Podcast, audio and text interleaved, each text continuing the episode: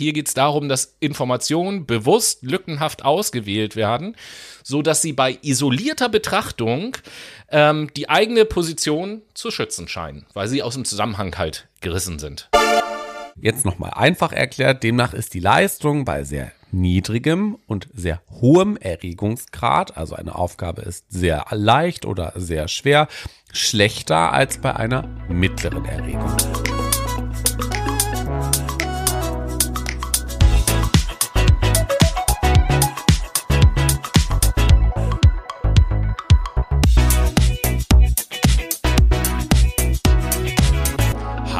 Hallo, liebe Menschen und herzlich willkommen zu dieser besonderen Folge tatsächlich. Und warum das besonders ist, das klären wir gleich. Als allererstes, Huch, was höre ich dann für ein Knistern? Als allererstes muss ich erstmal, nein, möchte ich erstmal den Noah begrüßen hier in der Sendung. Hi. schon auf, bin gerade noch am Essen. Oh, Moment. ja, da, pass auf, dann erzähle ich erstmal kurz, ich soll euch liebe Grüße ausrichten aus äh, Finnland, wo wir diese Woche der berühmteste und bekannteste und beliebteste und so weiter und so fort Podcast sind. Und ähm, soll euch nach Deutschland aus Finnland ein fröhliches Kalsari Kenneth ausrichten. Wer weiß, was das bedeutet, kann uns ja ganz gerne mal schreiben. Und ich glaube, jetzt ist auch der Noah moderationsbereit. Ja, jetzt bin ich auf jeden Fall moderationsbereit. Das Ding ist halt, wenn du so eine belgische Waffel isst, dann sitzt der ganze Scheiß hinten auch noch im Hals rum. Ah, demzufolge. Könnte noch ne? ein, bisschen Proviant für später. Demzufolge jetzt mal so als logische Fortsetzung sind belgische Waffeln also auch scheiße. Weil dir der Scheiß dann im Hals sitzt. Mhm. Ja, ganz genau, richtig. Das ist auf jeden Fall eine sauschlechte Imitation einer belgischen Waffel. Belgische Waffeln sind leckerer. Ja, natürlich sind die Die lecker. ist halt so mit so einem Zuckerüberzug. das ist auch die. Lidl-belgische Waffel, die du gerade isst. Und äh, ich finde, für ein Lidl-Produkt schmeckt sie gut, aber im direkten Vergleich zu einer original-belgischen Waffel stinkt die natürlich völlig ab. Das ist richtig wahr. Und was heute nicht abstinkt, ist natürlich unser Thema. Na, dann äh, sag doch mal, äh, was unser Thema ist, beziehungsweise auch, warum das so eine besondere Sendung ist. Weil es die Psychologie Resterampe ist. So, was bedeutet denn Resterampe überhaupt? Resterampe bedeutet, wir haben jetzt eine ganze lange Zeit, nämlich über ein Jahr tatsächlich, unsere Psychologie-Duologie äh, am Anfang des Monats immer mit euch ähm, ja, zusammen zelebriert, haben euch quasi die Grundlagenfächer und auch die Anwendungsfächer der Psychologie näher gebracht. Und jetzt ist es halt soweit, dass sich dieses Kapitel schließt und ein neues sich bald öffnen wird, nämlich die Philosophie-Duologie wird entstehen in unserem Podcast. Und heute schauen wir uns Duologie? quasi nicht Duologie, Serie. Duologie sind zwei Sendungen hintereinander zum selben Thema. Wie geht da, was ist das? Ach Wie so, geht wir machen das? keine Duologie. Ja, dann habe ich das äh, gerade. Nein, es werden mehr als zwei Sendungen. Super. Das ist klasse. Ähm, wie dem auch sei, wir schauen uns heute die Thematiken an, welche noch übergeblieben sind, beziehungsweise welche ihr uns zugesendet habt. Und da wollten wir uns es natürlich nicht nehmen lassen, euch auch Antworten auf diese Fragen im Podcast zu bieten. Genau, also ihr habt uns ähm, darum gebeten, nochmal über dieses oder jenes Thema zu reden oder den und den Begriff zu erklären. Das haben wir im Laufe der Zeit so ein bisschen gesammelt und äh, daraus die heutige Sendung zusammengestellt. Das heißt, bitte befreit euch von der Vorstellung, dass es da ein Fach gibt, was wir jetzt vorstellen oder worüber wir reden oder mehrere, sondern es sind jetzt einzelne Begriffe, die teilweise auch überhaupt nichts miteinander zu tun haben, die, und das muss man auch dazu sagen, mehr oder weniger aus dem Bereich der Psychologie kommen. Es werden hier auch Begriffe sein, die den Bereich der Philosophie beispielsweise berühren oder der Wirtschaftswissenschaften oder Gut, aber ähnliche Geschichten. sind das ja auch Disziplinen, die irgendwie unmittelbar ineinander ähm, verwoben sind, Ja. beziehungsweise zusammenhängen. Also ich nehme jetzt mal die Philosophie, ist ja quasi der Ursprung allen. So ist es. Und äh, die Wirtschaftswissenschaften, das wissen wir ja von meinem Studium, das wissen ja Was gar nicht so studierst du viele. immer noch? Wirtschaftspsychologie. ah ja, das wissen wir wenigstens. Ja, ganz genau richtig. Das ist ja auch miteinander verwoben. Dementsprechend dürfen wir es uns nicht nehmen lassen, da auch heute drüber zu reden. Genau, So. und äh, da starten wir einfach mal fröhlich rein und beginnen wird der Noah, der äh, den Herzenswunsch von einigen Hörern erfüllt, nochmal etwas zu erzählen zu dem Thema Big Five. Warum Genau. sage ich nochmal? Weil wir in der Sendung Über Persönlichkeitspsychologie Genau. euch schon das Thema Big Five Persönlichkeitsinventar quasi näher gebracht haben. Deswegen steige ich auch jetzt einfach schon mal ein. Big Five oder auch Big Five Inventory, jetzt auf, also das Five Factor Inventory in Englisch, ist ein Modell innerhalb der Persönlichkeitspsychologie. Und es wird vor allen Dingen dazu genutzt, die Persönlichkeit von Menschen anhand von fünf trennscharfen Hauptdimensionen zu beschreiben. Die Modellentwicklung ähm, begann bereits so Anfang der 1930er Jahre durch den lexikalischen Ansatz von Thurstone, Alport und Opbert. Was ist denn ein lexikalischer Ansatz? Da wäre ich jetzt zugekommen, hättest du mal auf jeden Fall eine Minute gewartet, hätte ich dir gesagt. Ha! Hättest, du, hättest du das jetzt nicht gesagt, hättest du so tun können, dass du einfach natürlich völlig souverän auf meine Frage beantworten Ich meine, ich wäre doch nicht Professor Dr. Noah, wenn ich nicht alles schon vorbereitet hätte, Tobi, ne? Genau, also der Ansicht dieser äh, jeweiligen Wissenschaftler nach schlagen sich Persönlichkeitsmerkmale lang oder kurzfristig in der Sprache nieder. Und daher nahmen sie an, dass alle wesentlichen Unterschiede zwischen Menschen bereits im Wörterbuch durch Begriffe, zum Beispiel wie ähm, A wie anspruchslos oder angreifbar, oder allwissend oder Z wie zynisch oder zerstörerisch oder zersträubt repräsentiert Oder P sind. wie pottenhässlich. Genau, richtig. Zum Beispiel, so. okay, alles klar. Richtig, richtig. ähm, oder H wie einfach nur hässlich funktioniert auch. Ja, gut, aber es muss ja noch Ich weiß steigen. gar nicht, pottenhässlich steht das im Wörterbuch? Mit Sicherheit nicht. So, auf der Basis dieser Liste, die dann erstellt wurden, von über, äh, von über 18.000 Begriffen, wurden durch Faktorenanalysen beziehungsweise durch eine Faktoranalyse fünf sehr stabile und unabhängige und weitgehend kulturstabile Faktoren gefunden, nämlich die Big Five. Die werde ich jetzt nämlich im nächsten Schritt euch näher bringen. Kurz erklärt sind eigentlich alle Menschen durch diese fünf trennscharfen Dimensionen in ihrer Persönlichkeitsausprägung identifizierbar.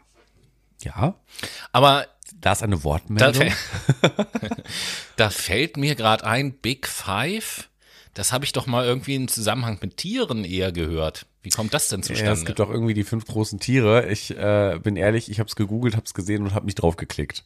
Ich kann es dir nicht sagen. Also deswegen mache ich jetzt mal weiter mit dem, wovon ich Ahnung Ja, habe. dann äh, will ich nur so weit ergänzen, ne? der Begriff äh, kommt eigentlich äh, aus dem Bereich Safari und die Big Five sind halt fünf Tiere, die man in Afrika auf einer Safari unbedingt gesehen haben muss. Ich weiß jetzt auch nicht ganz aus dem Kopf, welche es sind. Ich meine, das ist der, Elefanten. ja, ja, ich meine, das sind das ist der Elefant, der Wasserbüffel, ähm, der Löwe, Gepard und weiß ich nicht, Giraffe oder irgendwie sowas, keine Die- Ahnung. Aber ich kann ja nebenbei Affe. mal nachgucken. Ja, ja, macht das mal und ich erzähle euch in der äh, Zeit von diesen fünf trennscharfen Dimensionen. Ähm, die könnten sich nämlich hoch oder niedrig ausprägen. Und das Ganze, ähm, ja, das Ganze beginnt mit dem O und das O steht hierbei für Offenheit. Und mit diesem Faktor wird das Interesse und das Ausmaß der Beschäftigung mit neuen Erfahrungen, Erlebnissen und auch Eindrücken beschrieben. Menschen mit einer hohen Ausprägung der Offenheitsdimension haben nämlich eine rege Fantasie, nehmen ihre positiven und negativen Gefühle deutlich wahr und sind persönlich, ähm, nee, sind in persönlichen und öffentlichen Vorgängen sehr interessiert. Menschen mit einer niedrigen Ausprägung dieser Offenheitsdimension haben eher so eine Tendenz zu konventionellem Verhalten und einer konservativen Einstellung. Das heißt, sie ziehen eher Bekanntes und Bewährtes dem Neuen vor und nehmen ihre emotionalen Reaktionen auch unter anderem gedämpfter wahr. Das G wäre die nächste Dimension, steht für Gewissenhaftigkeit. Das ist Tobi auf jeden Fall. Mm, Ich finde, du Na bist ja. gewissenhaft, ja doch. Okay, danke. Freut mich, dass du Sehr den Eindruck gerne. hast, ich selber würde das von mir so nicht sagen. Nee, dann hast du eine niedrige Ausprägung der Gewissenhaftigkeit. Ja, das könnte sein. Das könnte sein. Schauen wir uns das doch mal an. Dieser Faktor beschreibt nämlich in erster Linie den Grad an Selbstkontrolle, Genauigkeit und Zielstrebigkeit. Und Personen mit hoher Gewissenhaftig Gewissenhaftigkeitsausprägung, so geht das in Deutsch, handeln. Gewissenhaftigkeitsausprägung ist auch ein geiles Wort für, für, für hier das Galgenspiel. Gewissenhaftigkeits fürs Geigenspiel? Galgenspiel. Ja. Ach so, ich dachte gerade will er denn mit einer Geige. Nein, nein, ich ja gar Galgenspiel, wo nicht man die gedacht. Buchstaben raten muss und so. So, also, wenn du eine hoch ausgeprägte Gewissenhaftigkeit hast, dann handelst du eher organisiert, sorgfältig, effektiv, verantwortlich, zuverlässig, sowas. Wenn du eher eine niedrige Ausprägung dieser Dimension hast, dann bist du eher unsorgfältig, spontan und ungenau. Siehst du dich da irgendwo, Tobi? Ja, tatsächlich auf beiden Seiten. Das geht nur eins das oder gibt, zwei. Das gibt bestimmte Bereiche, wo ich gewissenhaft bin und es gibt bestimmte Bereiche, wo ich super nachlässig und unordentlich Ja, bin. gut, okay. Dann gucken wir uns die nächste ähm, Dimension an. Das ist nämlich die Extraversion, nicht die Extroversion. Wenn wir hier nämlich von den von dem Nomen reden, dann geht es um die Extraversion, weil es gibt ja auch, ne? Tobi, was hast du damals gesagt? Die Das heißt ja auch nicht Extrawurst. Extrawurst, sondern Extrawurst. Ganz genau so ist es nämlich. Tatsächlich hat sich über die Jahrzehnte eingebürgert, dass man, wenn man über den, über das äh, Adjektiv extrovertiert redet, dass man, äh, also extravertiert heißt es eigentlich aber, dass man dann extrovertiert sagt. So, vielleicht kleines Klugscheiß, Klugscheißerwissen am Rande. Da wehre ich mich vehement gegen. Ja, mach das mal, ist kein Problem. Ich mache das auch mittlerweile nicht mehr. Die Extraversion beschreibt vor allen Dingen Aktivitäten ähm, und zwischenmenschliches Verhalten. Und äh, wenn du eine hohe Ausprägung hast, beziehungsweise extravertiert bist, bist du gesellig, gesprächig, herzlich, optimistisch, personenorientiert. Bist du aber, und das ist nämlich der Gegensatz von Extraversion, introvertiert, da kommt das O, ähm, bist du eher zurückhaltend und in sozialen Interaktionen eher ein bisschen unabhängiger, du bist gerne alleine und tankst da quasi so deine Energie auf. Dann die vorletzte äh, Dimension, das ist die Verträglichkeit. Sie beschreibt vor allen Dingen auch interpersonelles Verhalten, also zwischenmenschliches Verhalten. Hast du eine hohe Ausprägung von Verträglichkeit, dann begegnest du anderen eher mit Verständnis, Mitgefühl und bist bemüht, anderen zu helfen. Ist das eher weniger so, sondern ist das niedrig ausgeprägt, bist du eher egozentrisch, misstrauisch und ähm, auch eher streitbar. Die letzte Dimension, Neurotizismus oder auch emotionale Instabilität genannt, ist die Dimension, die individuelle Unterschiede im Erleben von negativen Emotionen widerspiegelt. Man kennt das aber auch unter nicht nur emotionale Instabilität, sondern auch Labilität. Habt ihr ja schon mal gehört, der ist so ein bisschen labil im Kopf. Ähm, wenn du eine hohe Neurotizismus-Ausprägung hast, dann erlebst du häufiger Angst, Nervosität, Anspannung oder Trauer. Wenn du eine niedrige Ausprägung hast, bist du eher ruhig, zufrieden, entspannt und sicher. Also, das sind so die Big Five einmal zusammengefasst. Natürlich kann man noch tiefer in die Materie einsteigen. Oh ja. Schlussendlich ist es ein Persönlichkeitsinventar und dadurch auch methodisch extrem hart, ja, mh, aufbereitet. Es ist auf jeden Fall sehr valide, dieses Instrument. Ja, also es ist, wird schon lange und viel untersucht und Ja. geforscht dazu. Und äh, der Nachtrag, äh, Big Five in Klammern Safari, ich lag fast richtig, ist einmal der äh, afrikanische Elefant, das Breitmaulnashorn, der Kaffernbüffel, der Löwe und der Leopard. Na, Das sind siehst die. Big Five. Die im Übrigen auch auf den äh, fünf Randbanknoten Südafrikas abgebildet sind. Also im Prinzip könnte ich mir das ja angucken, wenn ich das Geld hätte, nach Afrika zu fahren. Aber habe ich nicht. Genau. Aber ich habe gerade über ein Prinzip gesprochen und da kommt ja quasi schon der nächste Teil dieses ersten Teils. Jo, und wir bleiben auch bei dir. der Zahl fünf. Ja, Tatsächlich. schön. Denn äh, wir wurden gebeten, mal das Plurf-Prinzip zu erklären. Ähm, geschrieben P-L-U-R-V, also Plurf-Prinzip. Und zu einer gewissen Bekanntheit ist es gelangt, als äh, unser guter Freund, würde ich einfach mal behaupten, äh, Christian Drosten in seinem Podcast über das Plurf-Prinzip mal geredet hat. Da ist das so ein bisschen äh, bekannter geworden und da wurden wir gefragt, ob wir da nicht auch mal was äh, zu sagen können. Also fangen wir erstmal an. Das Wort Plurf in diesem Zusammenhang ist natürlich ein Akronym. Und der liebe Noah wird euch jetzt kurz gedacht? erklären, was ein Akronym ist. Ein Akronym bedeutet, dass jeder Buchstabe dieses Wortes eine Bedeutung oder eine Begrifflichkeit darstellt. So. Und äh, in diesem Plurf-Prinzip geht es um fünf Techniken. Das sind eben halt die fünf Buchstaben, die einen beeinflussen sollen, die Diskussion verzerren sollen und der Wissenschaftsleugnung Vorschub leisten. Also für Schwurbler. Genau, das sind Eine also Gebrauchsanweisung für Schwurbler. Ja, das, das, das sind also fünf Dinge, auf die ich achten soll, um in einer Diskussion zum Beispiel zu erkennen, dass da gerade Kacke jemand sitzt, der wird. nicht fachlich irgendwas dazu beiträgt, sondern der versucht mit anderen Mitteln eben halt die Diskussion zu beeinflussen. Also wenn Alice Weidel versucht zu erklären, warum Corona nicht gefährlich ist. Gucken wir mal, ob du etwas wiederentdeckst, was du von Alice Weidel kennst. Fangen wir mit dem ersten Buchstaben an, dem P. Und das P steht für Pseudo-Experten. Das bedeutet, Pseudo-Experten sind natürlich unqualifizierte Personen oder Institutionen auch, die als Quelle relevanter Einwände präsentiert werden in so einer Präsentation. Und da gibt es noch unterschiedliche Abstufungen und unterschiedliche Möglichkeiten. Es äh, kommt zum Beispiel vor, ähm, dass es eine große Anzahl an Leuten gibt, die anderer Meinung sind. So hört Okay, man ja als ja. Argument. Ne? Wenn diese große Anzahl anderer Leute alle völlig unqualifiziert sind, ist das eigentlich überhaupt gar kein Argument. Äh, umgekehrt geht's natürlich genauso, oder was heißt umgekehrt geht's genauso, wenn ich eine, eine äh, Minderheit, die einer bestimmten Meinung ist, größer mache, als sie tatsächlich ist, dann wird's auch anders wahrgenommen. Verfolgen wir aktuell natürlich gerade immer mal die Diskussion von den Querdenkern, wenn es darum geht, wie viele Leute denn auf diesen Spaziergängen unterwegs waren. Die Polizei sagt 10.000, wir sagen aber, die Polizei lügt, das waren eineinhalb Millionen, ganz locker. So, das ist Klar. Ne? Das ist die aufgeblähte Minderheit sozusagen. Äh, in dem Fall vielleicht auch in Kopf geblähte Minderheit, aber egal. Ähm, und als drittes gibt's dann noch die fingierte Debatte. Damit ist jetzt zum Beispiel gemeint, wenn, äh, und den, den Fehler machen die Medien tatsächlich manchmal, wenn dort Leute eingeladen sind zu einer Diskussion zum Beispiel. Ja, und da unterhalten sich zwei. Dann kann ich als Zuschauer den Eindruck bekommen, oh, das ist aber hier jetzt eine, eine wissenschaftliche Debatte, der ich da folge. Wenn aber einer von den beiden eigentlich überhaupt gar keine Ahnung hat und nur mit solchen Floskeln und Mitteln arbeitet, dann ist es ja eigentlich überhaupt gar keine Diskussion. Also, das ist das P, die Pseudo-Experten. Dann geht es weiter. Der zweite Buchstabe ist das L und das L steht für Logikfehler. Was meinen Logikfehler? Ähm, das meint, dass Argumentationen vorgebracht werden, die, wenn man so ein bisschen genauer hinschaut, sich einfach als unlogisch erweisen. Zum Beispiel, dass man aus korrekten Informationen die falschen Schlüsse zieht.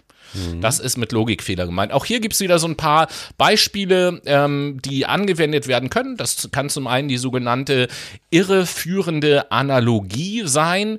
Das heißt, äh, da sind jetzt zwei Dinge, die sich in einem Punkt ähneln. Und äh, aufgrund dieser Tatsache setzt man voraus, dass sie sich auch in allen anderen Punkten ähneln. Ja, also Corona ist wie eine Grippe. Ja, zum Beispiel. Okay. Ne, weil die Viren oder d- dasselbe Stammvirus quasi haben oder aus der, ich weiß gar nicht, wie man das nennt, aus derselben Virusfamilie kommen Genau, oder irgendwie richtig. sowas. So, das, das, das wäre zum Beispiel so eine, so eine ganze Geschichte. Dann äh, die voreilige Schlussfolgerung, indem man äh, relevante Informationen weglässt und trotzdem schon seine Schlüsse zieht. Das ist halt die äh, voreilige Schlussfolgerung. Genauso gibt es auch die äh, übermäßige Vereinfachung, indem man Informationen beispielsweise weglässt oder indem man sagt, es gibt nur eine Ursache für alles, obwohl wir ja wissen, dass die meisten Sachen, jetzt kommt wieder eins unserer Lieblingsworte, multikausal sind, Mhm, ja, multifaktoriell. multifaktoriell bedingt, äh, genau. So, oder ähm, falsche Dichotomie, wenn man falsche Dichotomie verwendet, sagt, es gibt nur die oder die Möglichkeit, aber in Wirklichkeit gibt es vielleicht noch ganz andere Möglichkeiten. Ähm, Dichotomie ist auch ein anderes Wort für Denkweise. Wenn ich das jetzt richtig im Kopf habe. welches Wort? Dichotomie. Ist ja auch eine gewisse Denkart, Denkweise, oder nicht? Das äh, wäre ich mir jetzt nicht Nee? so sicher. Dichotomes Denken gibt es natürlich. Das ist Schwarz-Weiß-Denken. Ja, okay. Aber ich google das. Ja, guck mal gerne nebenbei nach. Mehrdeutigkeit ist auch noch so eine Sache zu den Logikfehlern, indem man in einer Diskussion ganz bewusst auch mehrdeutige Begriffe verwendet, um sein Gegenüber aufs Glatteis zu führen. Ähm, Verfälschte Darstellungen kann man verwenden, indem man einfach Dinge anders darstellt, als sie sind. Dann gibt es die sogenannte Blendgranate. Wenn eine Diskussion an einer Stelle angekommen ist, die einem selbst unangenehm ist, dann kann man natürlich mit einer krassen Aussage, die vielleicht auch zu einem ganz anderen Thema gehört, die Aufmerksamkeit auf sich lenken und dieses Thema so ein bisschen verlassen. Und dann äh, zu guter Letzt bei den Logikfehlern gibt es auch noch eine Attacke, die eine meiner Lieblingsattacken ist, einfach aufgrund des Namens. Der, der klingt ist so der schön. Name? Ja, das ist natürlich die Ad hominem-Attacke. Aha. So, und ad hominem heißt, dass das ein Argument ist, was eigentlich nicht auf die Sache eingeht, sondern was sozusagen versucht, äh, mein Gegenüber, also entweder die Fachkompetenz oder aber auch persönliche Eigenschaften meines Gegenübers anzugreifen, um ihn unglaubwürdig beispielsweise zu machen. Das ist eine ad hominem Attacke. Interessant. Dichotom heißt im Übrigen zweigeteilt. Ja. Ähm, dann geht's weiter mit dem U. PL hatten wir, U, unerfüllbare Erwartungen. Da gibt's gar nicht so viel zu, zu sagen. Das äh, steckt da drinne, was die Bezeichnung eben halt schon aussagt, äh, dass nämlich von der Wissenschaft verlangt wird, äh, Dinge zu erfüllen, die sie überhaupt gar nicht erfüllen kann. Zum Beispiel durch das Fordern eines Grades an Gewissheit, die die Wissenschaft nicht leisten kann. Hundertprozentige Sicherheit. Genau. Gibt es nicht. Gibt keine Absolution. Äh, das wird äh, auch gerne gemacht, das zu dem U. Dann sind wir beim vorletzten Buchstaben. Das R heißt Rosinenpickerei. Hier geht es darum, dass Informationen bewusst lückenhaft ausgewählt werden, so dass sie bei isolierter Betrachtung ähm, die eigene Position zu schützen scheinen, weil sie aus dem Zusammenhang halt gerissen sind beispielsweise. Das kann passieren durch, durch eine Anekdote, die ich erzähle. Anekdoten sind allerdings ja immer rein subjektive Erfahrungen und haben nichts mit wissenschaftlichen Kriterien zu tun. Ähm, oder, was ich auch sehr schön finde, weil das zu unserem Podcast hier des Jahres passt. Es gibt auch die Faultierinduktion. Funny. Und die Faultierinduktion ist, äh, dass man die Informationssuche beendet, sobald man eine Information gefunden hat, die die eigene Meinung bestätigt und dann sucht man gar nicht weiter. Ah. Obwohl es vielleicht noch eine Million Informationen gäbe, die dann. Ja. So, so ein bisschen kognitive Verzerrung, ne? Ja, äh, da kommen wir nachher auch noch zu, zu einer kognitiven Verzerrung. Aber ja, so ein, wo, wobei, ja, doch, ein bisschen. Wir neigen, so, wir Menschen neigen aber ja dazu. Das ist ein Confirmation Bias. So. Am Ende. Genau. Und zu guter Letzt das V auch relativ einfach und fast sich selbst erklärend, nämlich Verschwörungsmythen.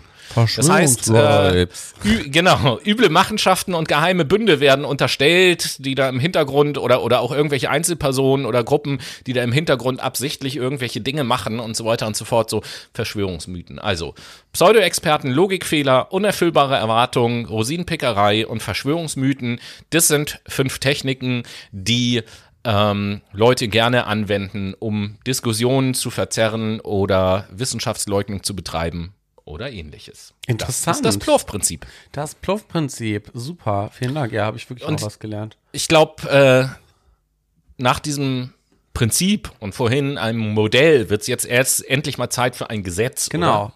Das Jerks-Dodson-Gesetz.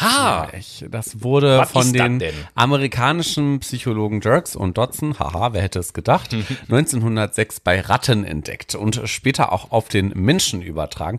Hierbei handelt es sich nämlich um eine jetzt wird es ein bisschen komplexer, generalisierte, umgekehrte, U-förmige Beziehung zwischen Erregung, zum Beispiel Angst oder Leistungsform und Leistung bei verschiedenen Lernaufgaben. Jetzt nochmal einfach erklärt, demnach ist die Leistung bei sehr niedrigem und sehr hohem Erregungsgrad, also eine Aufgabe ist sehr leicht oder sehr schwer, schlechter als bei einer mittleren Erregung. Wir wissen, bei einem U gibt es ein, ein aufsteigendes, so eine aufsteigende Kurve und dann oben ist halt so eine, ist die Kurve halt relativ gleich, wie, wie erklärt man das denn? Gleichförmig. Homogen, gleichförmig, Dankeschön, und dann fällt sie ja wieder ab, so. Und da an den Enden, wo es, oder am Anfang, wo es aufsteigt und am Ende, wo es abfällt, ist die Leistung halt am schlechtesten. Bedeutet am Ende einfach nur, die Leistung ist in der Mitte am besten, beziehungsweise mit einem mittleren Erregungszustand. Das passt ja, das passt ja auch gut zu anderen psychologischen Modellen, ne, wo wir gesehen haben, zum Beispiel beim Flow-Erleben, dass ich eine genau. Aufgabe rund um die mittlere Schwierigkeit sozusagen brauche. Das hängt um auch unmittelbar damit zusammen. Ja. Also das ist, äh, kann man ja auch auf die ähm, Motivation übertragen. Die optimale Motivation für eine Lernaufgabe in dem Fall nimmt mit zunehmender Schwierigkeit der Aufgabe ab. So. Ab einem bestimmten Punkt. Ab einem bestimmten Punkt. So. Erstmal nimmt sie zu, dann nimmt sie wieder ab. Genau, richtig. Und das ist äh, so ganz kurz umrissen das Jerks-Dodson-Gesetz. Ja, wir haben halt auch ein paar kurze Abschnitte dabei und äh, genau. für den nächsten Abschnitt erreichte uns ein Leserbrief. Wer denn? Äh, ja, äh, die kleine Rosi, in Klammern acht Jahre alt, schreibt, liebes Fuck My Brain Team, was ist eine Tautologie? ja, gute Frage, Rosi. Ja, also was ist eine Tautologie? Das wird auch eine, eine kurze Erklärung öfters mal schon gehört in irgendwelchen Diskussionen oder sonst irgendetwas, aber was äh, bedeutet Tautologie? Was ist tautologisch? Erstmal leitet sich das Ganze aus dem Griechischen beziehungsweise aus dem Altgriechischen ab und ähm, bedeutet so viel wie dasselbe. Oder auch äh, im Lateinischen gibt es ein Wort, äh, beziehungsweise die Tautologie wird auch verum genannt, mit V mhm. am Anfang. Das kommt aus dem Lateinischen und verum bedeutet halt wahr. Und ähm, dieser Begriff kommt auch aus der Logik, eine Disziplin, in der wir uns auch mit unserer Philosophie-Reihe noch beschäftigen werden. Mhm. Ähm, und in der Logik ist eine Tautologie eine allgemeingültige Aussage, das heißt eine Aussage, die aus logischen Gründen immer wahr ist. Als Beispiel, wenn es regnet, dann regnet es. Genau. Die Sonne Oder, ist warm. Licht ist naja, hell. Nee, das äh, das muss ja überhaupt nicht so sein. Hm. Ähm, zum Beispiel auch der Satz, äh, ja, wat mut dat mut, was muss, das muss. Hm. Das ist eine Tautologie. Oder äh, das Wetter ändert sich oder es bleibt wie es ist. Das ist eine Tautologie. Es gibt keine andere Möglichkeit. Okay, gut. Also eine unausweichliche Aussage, die einfach zu 100% genau. wahr ist. Okay. Zum Beispiel, Fuck My Brain ist ein super Podcast. Ja, das ist eine Tautologie. Genau. Oder ihr solltet uns alle mal auf Instagram folgen. Dort heißt mir Fuck My Brain. Genau, es ist auch eine Tautologie. Genau. auf jeden Fall damit auch den Leserbrief zum Thema Tautologie beantwortet. Ja, ein bisschen Und paradox, um ehrlich zu sein. Ja, was bedeutet denn, was paradox? Hä? Irgendwas wolltest du, uns habe ich so ganz dunkel im Kopf zum Ja, Thema ich wollte eine paradox. Runde paradox intervenieren mit dir, Tobi. ja, dann erzähl doch mal, wie Ja, das bitte geht. Das mache ich gerne mal. Eine paradoxe Intervention, äh, darunter versteht man in der Regel verschiedene psychotherapeutische Methoden, die in scheinbarem Widerspruch zum therapeutischen Ziel oder zu den Zielen stehen, die aber tatsächlich dafür entworfen worden sind, diese Ziele Also- zu erreichen. Eine paradoxe Intervention nach der Definition bisher wäre es also, wenn ich wenn die Sitzung der anonymen Alkoholiker vorbei ist, der Selbsthilfegruppe und ich sag so, wer kommt jetzt noch mit in die Bar ein trinken? Genau. Das ist okay, also Quasi. Also, Beispiele wären zum Beispiel jetzt eine Symptomverschreibung, also wie bei einem Angstpatienten. Seien Sie heute mal besonders ängstlich. Oder äh, die paradoxe Intention. Der Patient soll sich genau das herbeiwünschen, was ihm Angst macht. Du hast Angst vor Spinnen, wünsch dir sofort eine Spinne her. Sofort. Ja, bitte nicht zu fest drücken, sonst musst du furzen, dann stinkt sie wieder. ich habe nicht gedrückt, ich habe gewünscht. Ja, okay. Oder auch die Umdeutung beziehungsweise das Reframing. Und das finde ich ganz interessant. Das ist vor allen Dingen auch für Schüler und Studenten sehr interessant, weil oft geht man in eine Vorlesung und denkt sich, boah, Alter, dieser Dozent nimmt das Wort Vorlesung wörtlich. Das ist einfach grausam dort und ich habe keinen Bock, dorthin zu gehen. Versuch es doch ich mal, schon mal erlebt, ja. versuch es doch mal zu reframen, indem du in diese Vorlesung gehst und dir denkst, okay, von diesem Professor lerne ich heute, wie man einen Vortrag nicht halten sollte. Und dann wirst du natürlich feststellen oder interessanter dem Ganzen gegenübertreten und feststellen, dass dort viele Merkmale erkennbar sind, was du auf jeden Fall nicht machen solltest, um einen guten Vortrag zu machen, äh, beziehungsweise was du tun solltest, um einen schlechten Vortrag abzuhalten. Also die Leute nicht angucken, Hände in den Hosentaschen, die Sachen einfach nur ablesen, keine Beispiele nennen, monoton reden, Nichts anhaben. nichts anhaben, auf den Dann kann- obwohl, nee, vergiss Pult es. kacken. Vergiss es, wenn ich nichts anhab, kann ich auch die Hände nicht in die Hosentasche stecken. Macht hier gar keinen Macht Sinn. gar keinen Sinn. Ja gut. Vielleicht hast du ja auch ein, ich habe einfach nur, ich habe so ein Kleidungsstück, das ist so ein ganz schmaler Gürtel und da sind einfach nur zwei Hosentaschen dran. Das wäre schon pervers. Das wäre schon was für den Christopher Street Day, um ehrlich Ja. zu sein. Nur damit Ja, ich die Hände in die Hosentaschen stecken kann, obwohl ich nackt bin. Genau, richtig. Also, äh, das wäre vielleicht auch eine Möglichkeit, damit Exhibitionisten rausgehen können und sagen, ich habe doch was an. Ja, stimmt. Ja, das ist auf jeden Fall eine paradoxe Intervention. Also man versucht quasi etwas zu tun, was dem Ganzen einfach komplett konträr gegenüberstellt, obwohl es der Zielerreichung dient. Hat sich bewährt. Und somit haben wir den ersten Teil unserer ja, Resterampe, unserer paradoxen Sendung heute schon Ja, ja. mal abschließen. Und seid mal gespannt auf den zweiten Teil. Dort gibt's ein, so eine ganz dreiste äh, Täuschung wird's da geben. Und wir fahren mit euch auch in ein Hotel. Aber bevor wir das tun, auf dem Weg zum Hotel sozusagen, genießen wir natürlich erstmal ein bisschen Musik.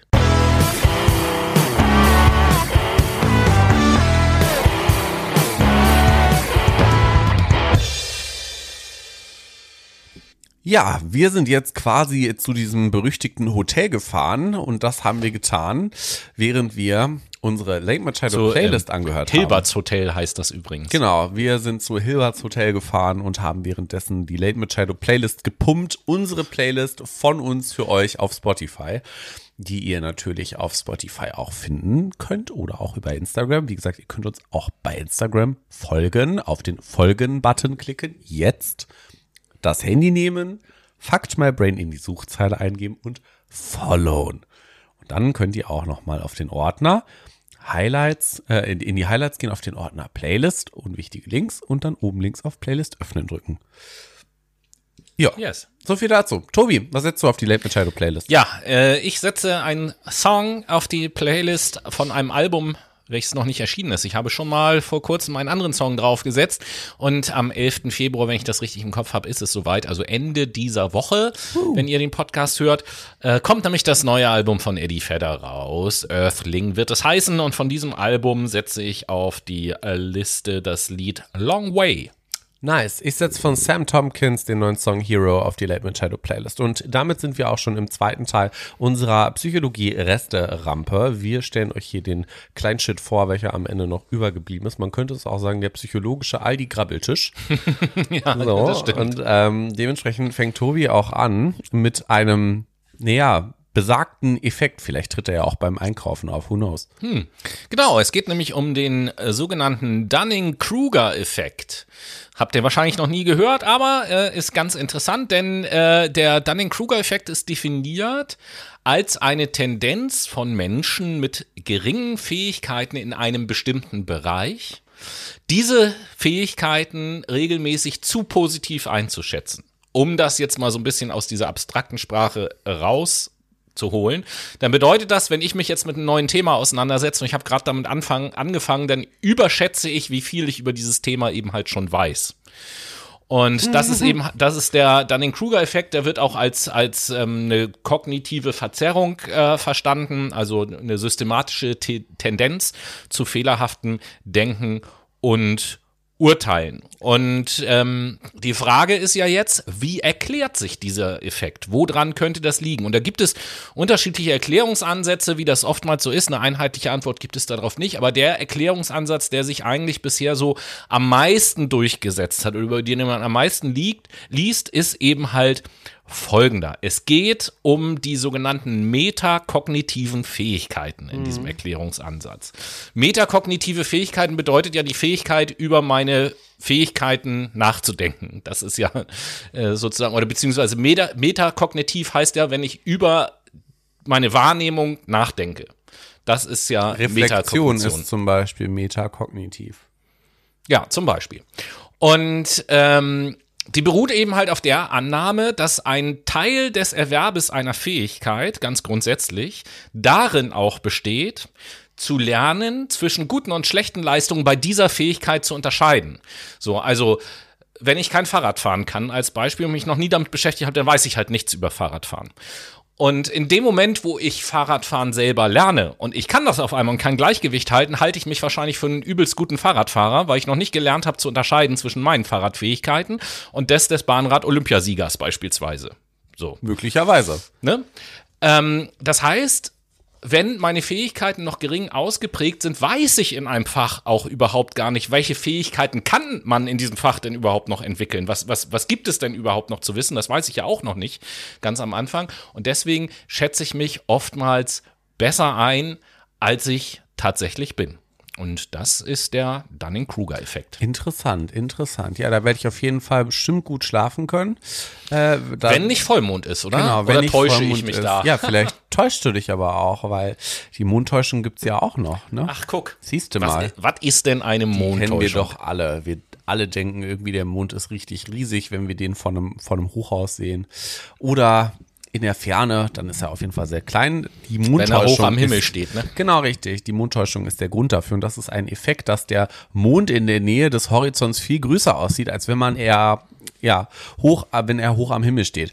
Und der Grund hierfür ist nämlich die Größenwahrnehmung eines Gegenstandes. Die erfolgt nämlich zu einem großen Teil in unserem Gehirn, nämlich über das Wissen, wie weit ein Gegenstand entfernt ist. Wird die Entfernung unterschätzt, nehmen wir einen Gegenstand als kleiner wahr. Und da der Mond hoch über unseren Köpfen keine Anhaltspunkte liefert, wie weit er entfernt sein mag, erscheint er uns kleiner, als er wirklich ist. Das ist zwar, das ist so ungefähr die erste optische Täuschung. Sehen wir äh, ihn jedoch hinter Häusern oder Bäumen oder Bergen, tut sich gewissermaßen eine Landschaft zwischen uns und dem Mond auf. Diese tiefen Informationen rückt ihn nämlich in weite Ferne und wir nehmen ihn dann als wesentlich größer wahr. Denn unser Gehirn kommt zur Schlussfolgerung, wenn dieser Mond da hinten am Horizont so viel weiter weg ist, als der Mond neulich über mir, aber die Netzhaut des Auges zugleich meldet, dass seine Abbildung gleich groß ist, dann muss der Horizontmond viel größer sein. Oder aber, äh, wenn der Mond, den ich da hinten sehe, äh, so wahrgenommen wird von meinem Gehirn, wie ich ihn wahrnehme, aber die Häuser, die noch davor stehen, die ich auch sehe, die und die Größe haben, hm. dann muss ja der Mond viel näher dran sein, damit er und so weiter und, und dann so fort. erscheint er viel, viel größer. Das ist quasi die Mondtäuschung. Und ein Mond scheint ja auch öfter mal auf schöne Häuser oder Hotels, wo wir gerade hingefahren sind. Nämlich in Ach das, ja, das Hilberts Hotel. Hilberts Hotelchen. Ja, siehst du, da möchte ich einfach mal äh, das nicht erklären.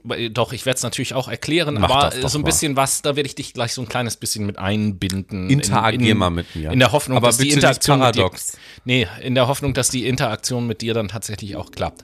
Also erstmal, um das einzuordnen. Hilberts Hotel ist ein, ein Gedankenexperiment, eine Veranschaulichung, wie auch immer, äh, aus der Mathematik tatsächlich. Aha. Kommt äh, von dem Mathematiker David Hilbert, wie der Name das schon der sagt. David. Und ähm, ja, alle, die sich mit Mathematik auskennen, können wahrscheinlich wesentlich besser erklären, was dieses Gedankenexperiment aussagt. Für mich ist das ein, ein sehr paradoxes äh, Experiment, was mir wieder zeigt, dass Mathe total unlogisch ist, aber egal. Stellen wir uns mal Folgendes vor. Mathe ist so ungefähr das Logischste, was es auf der Welt gibt. Nein. Ja, gut. Da, also, da lege ich jetzt auch gerade mal meinen vorbereiteten Zettel zur Seite, weil das kann ich, das kann ich so nicht stehen lassen. So und da kann ich sofort den Gegenbeweis führen, warum, äh, warum? Mathe und auch Physik nicht logisch sind. Und warum? So. Zwei kurze Beispiele. Erstens, wenn ich in die Küche gehe. Ja. Und dort liegen zwei Äpfel auf dem Tisch. Ja. Und ich möchte diese Äpfel jetzt durch nichts und niemanden teilen. Ja. Wie viele Äpfel liegen dann noch auf zwei. dem Tisch? Zwei, genau. Das heißt, zwei durch null ist gleich zwei. Die Mathematik wird dir sagen, diese Rechnung geht nicht. So, im richtigen Leben geht sie sehr wohl. Also von daher schon mal unlogisch. Ja, das, das zweite, beziehungsweise da, das ist nur Mathe verwandt. Eigentlich meine ich Physik, aber diese beiden Fächer hängen ja irgendwie auch zusammen. Ich weiß jetzt nicht die Fachausdrücke, aber physikalisch, rechnerisch ist es möglich, dass du durch diese Wand gehst. Das ist möglich, durch die Wand zu gehen. Es wird im Leben aber niemals passieren. Aber rechnerisch ist das möglich. Ja, so. wenn ich mit Unlogisch. einer bestimmten Geschwindigkeit dagegen laufe. Nein, das hat was damit zu tun, dass irgendwie Atome ihre Position verändern und, und dann eben halt durch andere Atome, logischerweise, da ist ja viel Platz dazwischen. Ja, yeah, Moment mal, Tobi, ne? Mhm. Das ist ja eigentlich eine ganz geile Idee. Also ich, ich lehne mich jetzt einfach gegen die Wand und dann ja, kann gesagt, ich irgendwann durch die Wand? Ja, lass das mal aus. Physikalischen Versuch. Ich kann dir aber jetzt schon sagen, wie das ausgeht. Es wird nicht funktionieren. Schade. Aber zurück zum Thema. Lass uns um Hilberts Hotel kümmern. Stell dir mal Folgendes vor. Es geht ja. in, äh, in diesem ganzen, in dieser ganzen Thematik geht's viel auch um den Unendlichkeitsbegriff. Mhm. Wir haben also ein Hotel mit unendlich vielen Zimmern. Mhm. Ja. Und in diesem Hotel sind ebenfalls unendlich viele Gäste. Mhm. Das heißt, unter dieser Prämisse könnte man sagen, das Hotel ist voll belegt. Unendlich viele Zimmer, unendlich viele Gäste, passt. So.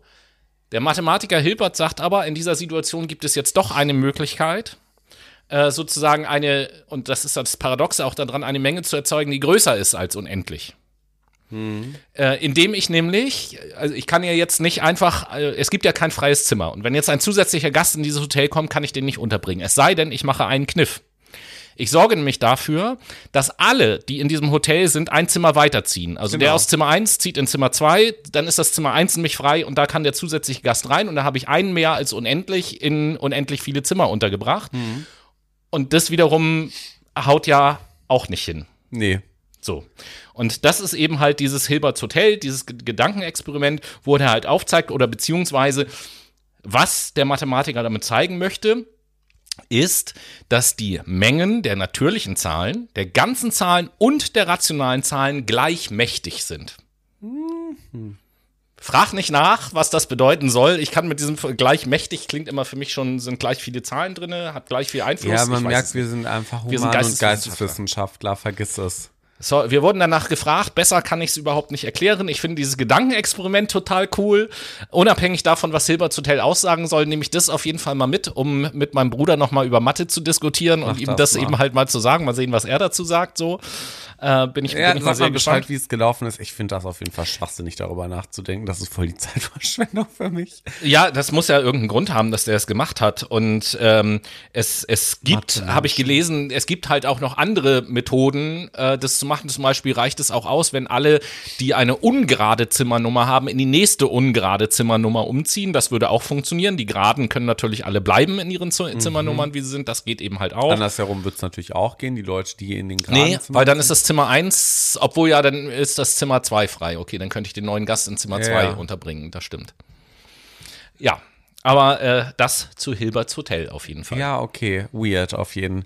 Äh, Hat für mich oder hat bei mir tatsächlich innerlich so eine leichte kognitive Dissonanz ausgelöst. Kannst du mir noch mal kurz erklären, was eine kognitive Ja. Dissonanz ist? So ganz spontan. Ja, eine kognitive Dissonanz entsteht, wenn ähm, zwei zugleich bei einer Person bestehenden Kognitionen einander widersprechen oder ausschließen. Also Beispiel, ich finde Rauchen total klasse, aber auf der anderen Seite, Rauchen erhöht das Krebsrisiko und zwar immens. Und dieses Erleben dieser Dissonanz führt zum Bestreben der Person, den Spannungszustand, welcher in der Person entsteht, aufzuheben, indem er sich eine Umgebung sucht, ja, indem die Dissonanz quasi verringert wird oder selektiv Informationen gesucht werden, die Dissonanzen aufheben oder die bestimmte Dissonanzen. Beispiel jetzt, das Wissen über ein erhöhtes Krebsrisiko kann bei Rauchen kognitive Dissonanz hervorrufen. Das habe ich ja gerade eben schon erklärt. Denn die positive Einstellung zum Rauchen steht im Widerspruch zu den unerwünschten Konsequenzen, nämlich Krebs bekommen. Und jetzt gibt es so drei Möglichkeiten, wie du diese, diesen Spannungszustand in dir, diese Dissonanz reduk, ähm, reduzieren kannst. Man nennt das auch Dissonanzreduktion. So. Erstens wäre eine Möglichkeit, nämlich die kognitive Dissonanz zu vermeiden, indem ich sie nicht wahrnehme oder die Information einfach leugne. Das zweite wäre, indem ich meine Einstellung oder mein Verhalten ändere. Also ich höre auf zu rauchen, ich verzichte darauf, ich werte den äh, Mediziner zum Beispiel ab, der sagt, Rauchen ist nachweislich schädlich für die Lunge oder weiß ich nicht, stell die Studie in Frage, die das äh, anzeigt. Eine dritte Möglichkeit, das ist die letzte, wäre nämlich die selektive Beschaffung und Interpretation dissonanzreduzierender Informationen. Also, man sagt zum Beispiel, ja, Helmut Kohl ist doch auch 80 geworden mit Rauchen und mit Cola saufen. Also, Das war Helmut Schmidt. Helmut Schmidt. Also siehst du, ich wusste doch, dass ich falsch liege. falsche Partei, falsche Zeit, falscher Mensch. Aber egal, Helmut Schmidt ist doch auch 80 geworden. Mit, Ja. Oder 90, ich weiß gar nicht, wie alt er geworden ist. Er ist auf jeden Fall 97. sehr alt geworden. 97, glaub ich. Siehst du, 97 mit Rauchen und Cola saufen bis zum Get Ja. Das nutzen auch ganz viele Raucher tatsächlich als äh, Argument, ne? So, ja, der ist doch auch so alt geworden. Warum sollte ich denn nicht so alt werden? So. Ja, das ist eine kognitive Dissonanz. Das, ja. Äh, ja, ja. So, Ja, ja, ja, ja, ja, ja. genau. Ja. Ja, ich, ich würde sagen, dann sind wir auch mit dem zweiten Teil durch und äh, gehen in die musikalische Abteilung. Ne? Ja. Ja, können wir Ja, machen. was ja. machen? Was, mach mal. Mach. Okay. Hm? Ja. Hm. ja, okay.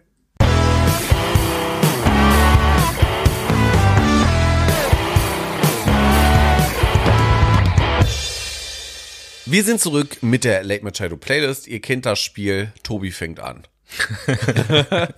Ja, okay. Ähm, nachdem ich ja vorhin das Lied Long Way, was ja auch gewissermaßen Long zu, Dong. unser, und, zu unserer Serie hier passt, es war nämlich bis hierher zur letzten Sendung ein langer Weg, Noah hat es gesagt, über ein Jahr.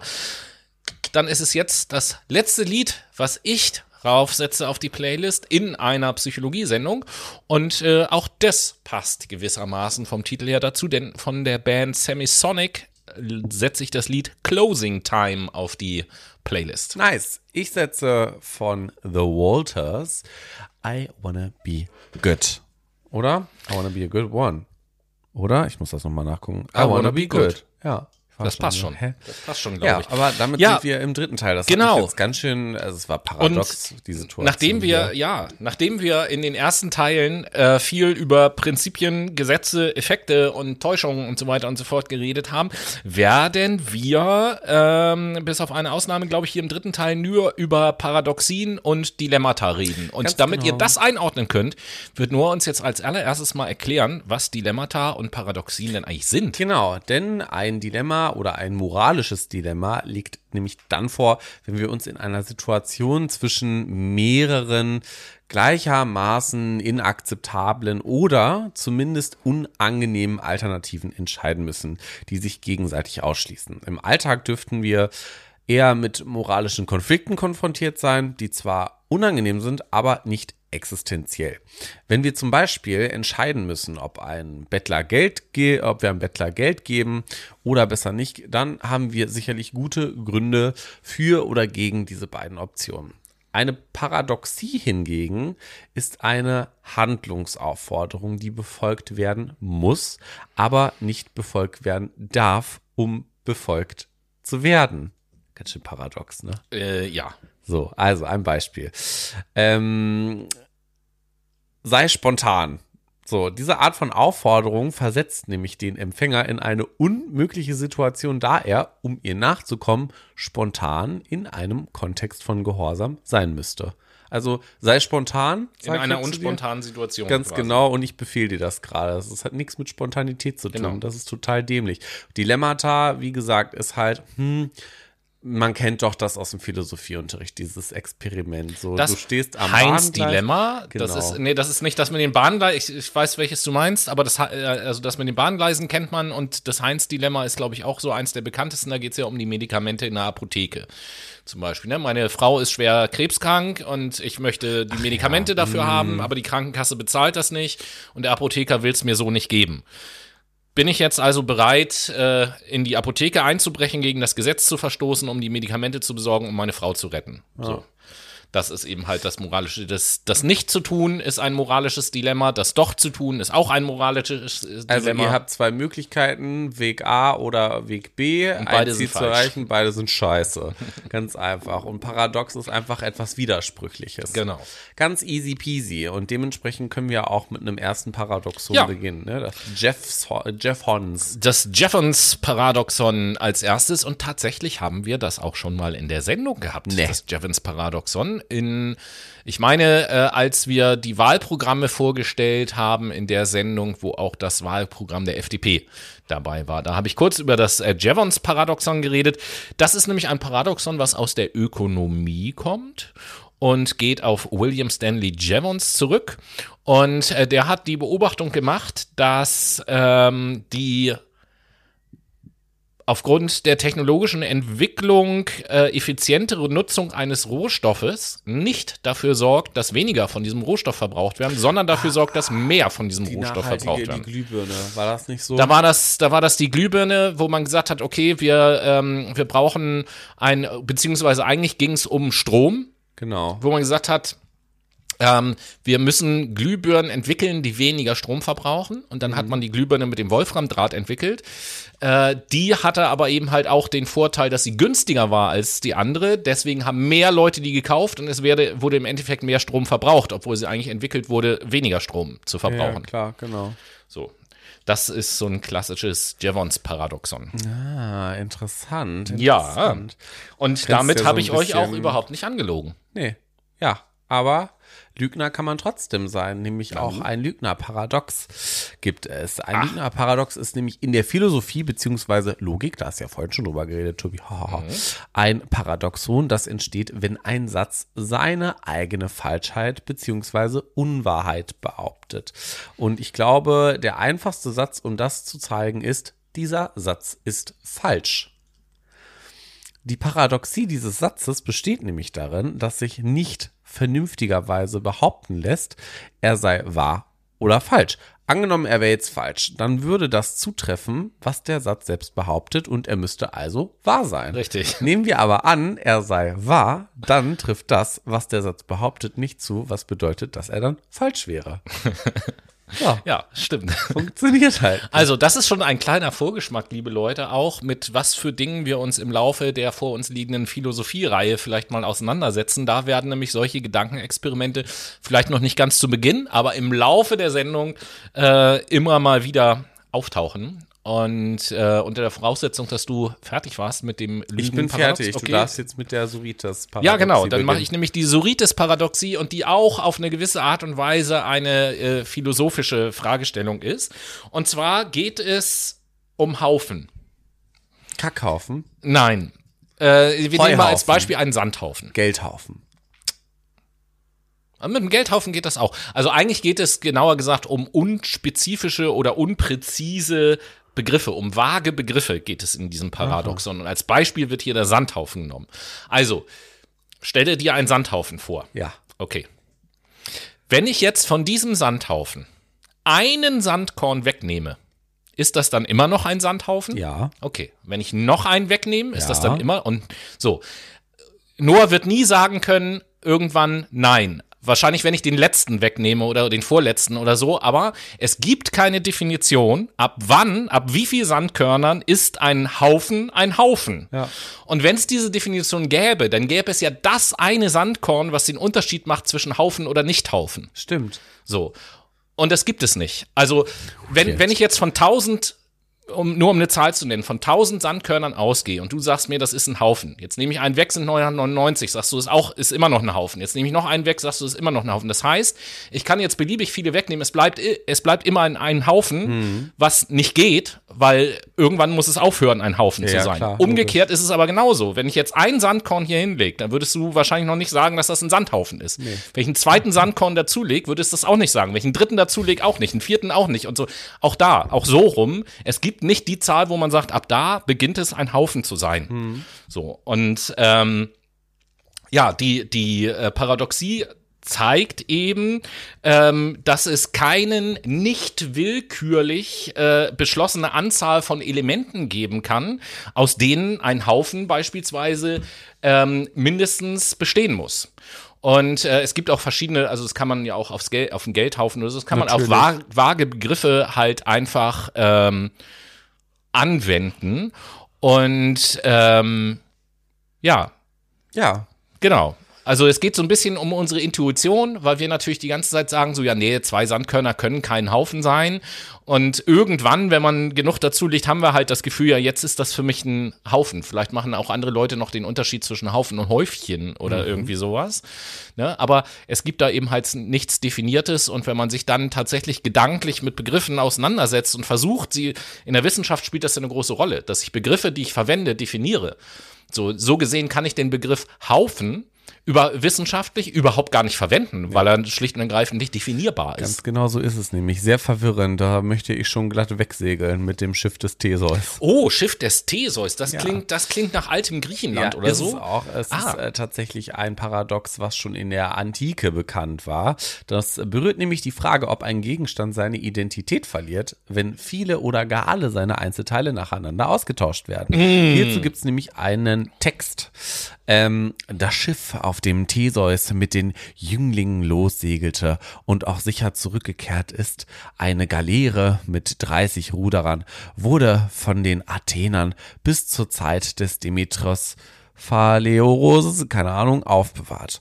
Von Zeit zu Zeit entfernten sie daraus alte Planken und ersetzten sie durch neue intakte.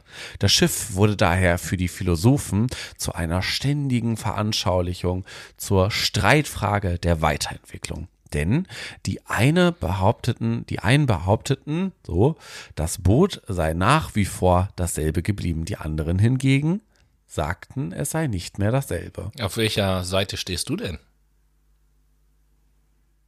Boah, schwierig.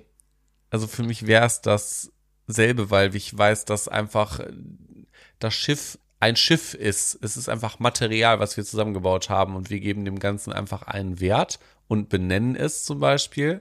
Und es wird auch immer dieses Schiff bleiben, weil das unser Konzept ist, was wir im Kopf Ja gut, aber es gibt ja- zusammengelegt haben. Es gibt ja 20 Schiffe, jetzt beispielsweise, Ja. die da nebeneinander stehen. So. Ja. Alle aus unterschiedlichem Material, alle auf unterschiedliche Art und Weise gebaut. Trotzdem sind es alles Schiffe, weil Ja. unsere Definition von Schiff ist äh, halt schwimmt auf dem Wasser. So, äh, um es einfach auszudrücken. Und wenn ich jetzt von diesen 20 Schiffen, 10 bleiben da halt einfach liegen, die anderen 10 sind unterwegs und werden wie in dem Beispiel, da geht was kaputt, wird repariert, Planken werden ausgetauscht hier und da, dann würde das ja bedeuten, dass es für diesen Gegenstand überhaupt gar keinen Unterschied macht, ob ich da Dinge austausche oder nicht. Macht's es bleibt immer nicht. derselbe. Ja, genau. Okay, auf der Seite, ich bin tatsächlich für mich Also es selber gibt- auch nicht so richtig entschlossen. gibt halt einen Neuzustand, ne? So, Ja. wenn der Neuzustand, wenn da was ausgewechselt wird, dann ist das halt kein Neuzustand mehr, aber es ist und bleibt dasselbe Produkt am Ende, ein Schiff. So. ja, aber genau genommen ja wird ja tatsächlich nicht, nicht dasselbe, was du dir gekauft hast ursprünglich mal, als es neu war. ja also weil nicht es nur, dass es- neu war. Ja, So. ja, ja. So ist dann die Frage, neu und alt ist es dann, oder ich übertrage das mal äh, auf eine andere Frage, da wird es jetzt tatsächlich auch so ein bisschen relevanter für uns, weil jetzt hat es mit den Menschen was zu tun. Hm. Wir wissen doch, dass im Durchschnitt sich alle sieben Jahre bis zum 21. Lebensjahr alle Zellen des Körpers mal erneuert haben. Bin ich dann immer noch derselbe Mensch? Ja, bist du. So, würde ich in diesem Fall auch sagen, tatsächlich, aber das Gedankenexperiment auf ein Schiff bezogen finde ich schon interessant, Ist weil, schon sehr interessant. weil tatsächlich ist es eigentlich, also ich tendiere eher dazu zu sagen, dass es nicht mehr dasselbe Schiff ist, so.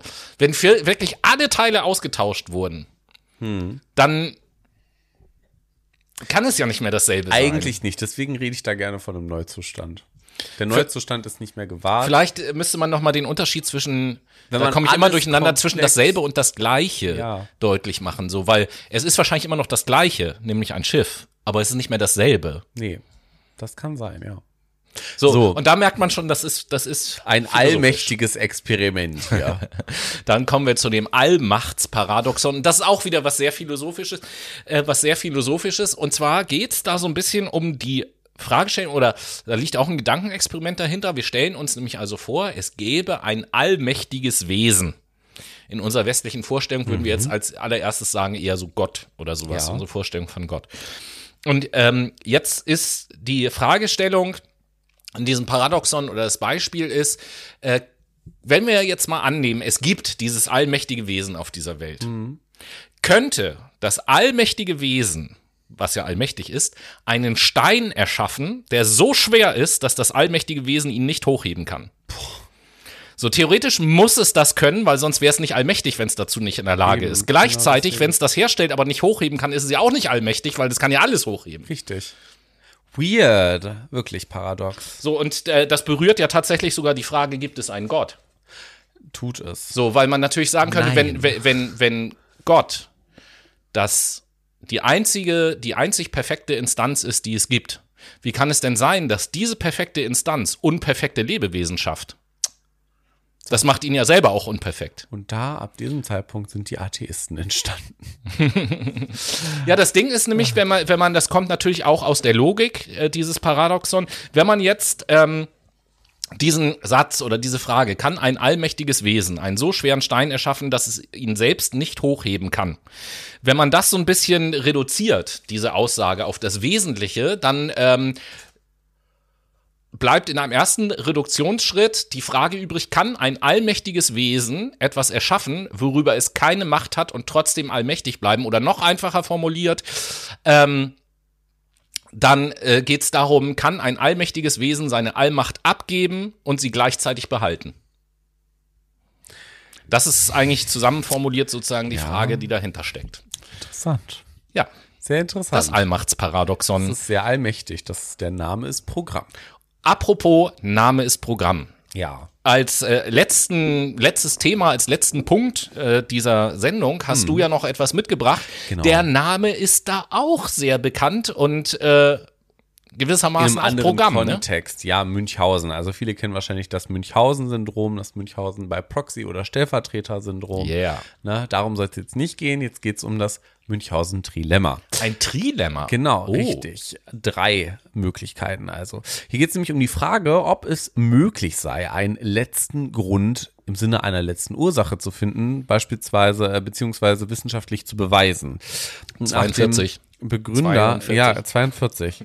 Nach dem Begründer Hans Albert müsste jeder Versuch einer letzten Begründung scheitern, beziehungsweise ins Münchhausen-Trilemma führen. Warum denn das? Wie das Wort nämlich Trilemma schon sagt, führt jeder Versuch der letzten Beweisbarkeit zu einem der drei folgenden Ergebnisse. Entweder dem Zirkelschluss, also die Zusammenfassung soll die Prämissen, also Annahmen beweisen. Hierfür wird aber die Prämisse benötigt, um überhaupt diese Zusammenfassung, also die Conclusio, zu formulieren. Zweitens, den infinitiven Regress. Also es wird immer wieder eine neue Hypothese über die Begründbarkeit eines letzten Grundes formuliert, die sich jedoch wiederum als unzureichend erweist oder wieder in einen Zirkel führt. Gut, oder? Damit für, für mein Verständnis bei den ersten beiden Punkten, hm. damit das auch richtig ankommt. Also entweder gibt es die Möglichkeit, dass ich immer wieder äh, eine neue These formulieren muss, die mich um es einfach auszudrücken, auch nicht weiterbringt. Das ja. ist die eine Möglichkeit. Und die andere Möglichkeit ist, dass ich sozusagen etwas äh, versuche, etwas mit sich selbst zu begründen. Dieser Zirkelschluss. Genau. Das, das wäre du, die erste du fasst Möglichkeit. das zusammen, mhm. was quasi zusammengetragen wurde, um das zu beweisen. Und das würde gar nicht gehen, hättest du deine Prämisse nicht. Mhm. So. Und das dritte ist halt der Abbruch. So. Ähm, ne, also der Abbruch des Verfahrens an einer Stelle und der Dogmatisierung, also Gesetzmäßigkeit quasi, ähm, der dortigen Begründung. Also, dass man sagt, ich kann das nicht weiter begründen, deswegen ist das jetzt die letzte Möglichkeit und dann ist das okay. jetzt hier einfach der Fall. Fertig. Ja, jo. das ist das Münchhausen-Trilemma. Und äh, das war eine Aneinanderreihung an Erklärungen von unterschiedlichen Begriffen, Phänomenen, Paradoxien, Dilemmata, bla bla bla bla bla bla, die im Zuge des langen Zeitraums, über den jetzt unsere Psychologie-Reihe lief, äh, bei uns aufgelaufen sind und die wir hier in der letzten Sendung nochmal zusammenfassen wollten. Mir hat sehr gut gefallen genau. daran, äh, dass da viele Dinge dabei waren, die auch schon die Psychologie berühren und äh, von dem her eine gute Brücke bilden, denn es ist jetzt, ist, jetzt ist an der Zeit, wo wir uns, wo wir uns von der Psychologie-Reihe verabschieden. I see you. Das war so schön I mit dir. You. Okay, reicht. Nein, also äh, tatsächlich über ein Jahr, tatsächlich über ein Jahr Psychologiereihe. Vorhin, als yes. du es gesagt hast am Anfang der Sendung, dachte ich schon wieder krass. Okay, äh, habe ich gar nicht auf dem Schirm, dass es so lange war. Time flies, das ist wirklich so. Und Witzig, ich habe in zwei Monaten schon wieder Geburtstag, du auch. Ja, Gott, ähm, und ja, es ist tatsächlich so, nächsten Monat erwartet euch dann an dieser Stelle die erste Folge unserer neuen Reihe, unserer Philosophie-Reihe. Yeah. So viel sei schon mal gespoilert. In den ersten beiden Sendungen der Philosophie-Reihe ähnlich wie in dieser Reihe auch, nähern wir uns natürlich erstmal dem Fach und wollen so ein bisschen erklären, was ist denn das Fach überhaupt, aus welchen Unterfächern besteht denn das und was für Namen und Epochen und so weiter und so fort aus der Philosophie sollte man denn kennen?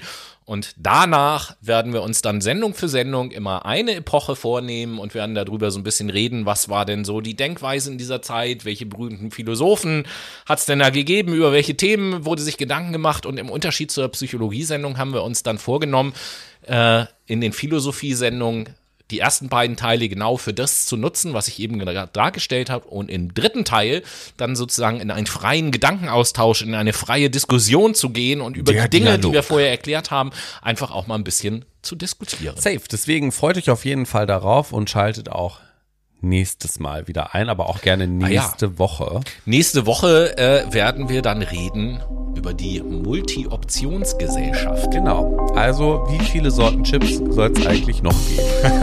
Ganz einfach. In diesem Sinne, vielen Dank fürs Zuhören. Bis nächste Woche. Küsschen aufs Nüsschen und tschüss. Tschüssi, Coffee.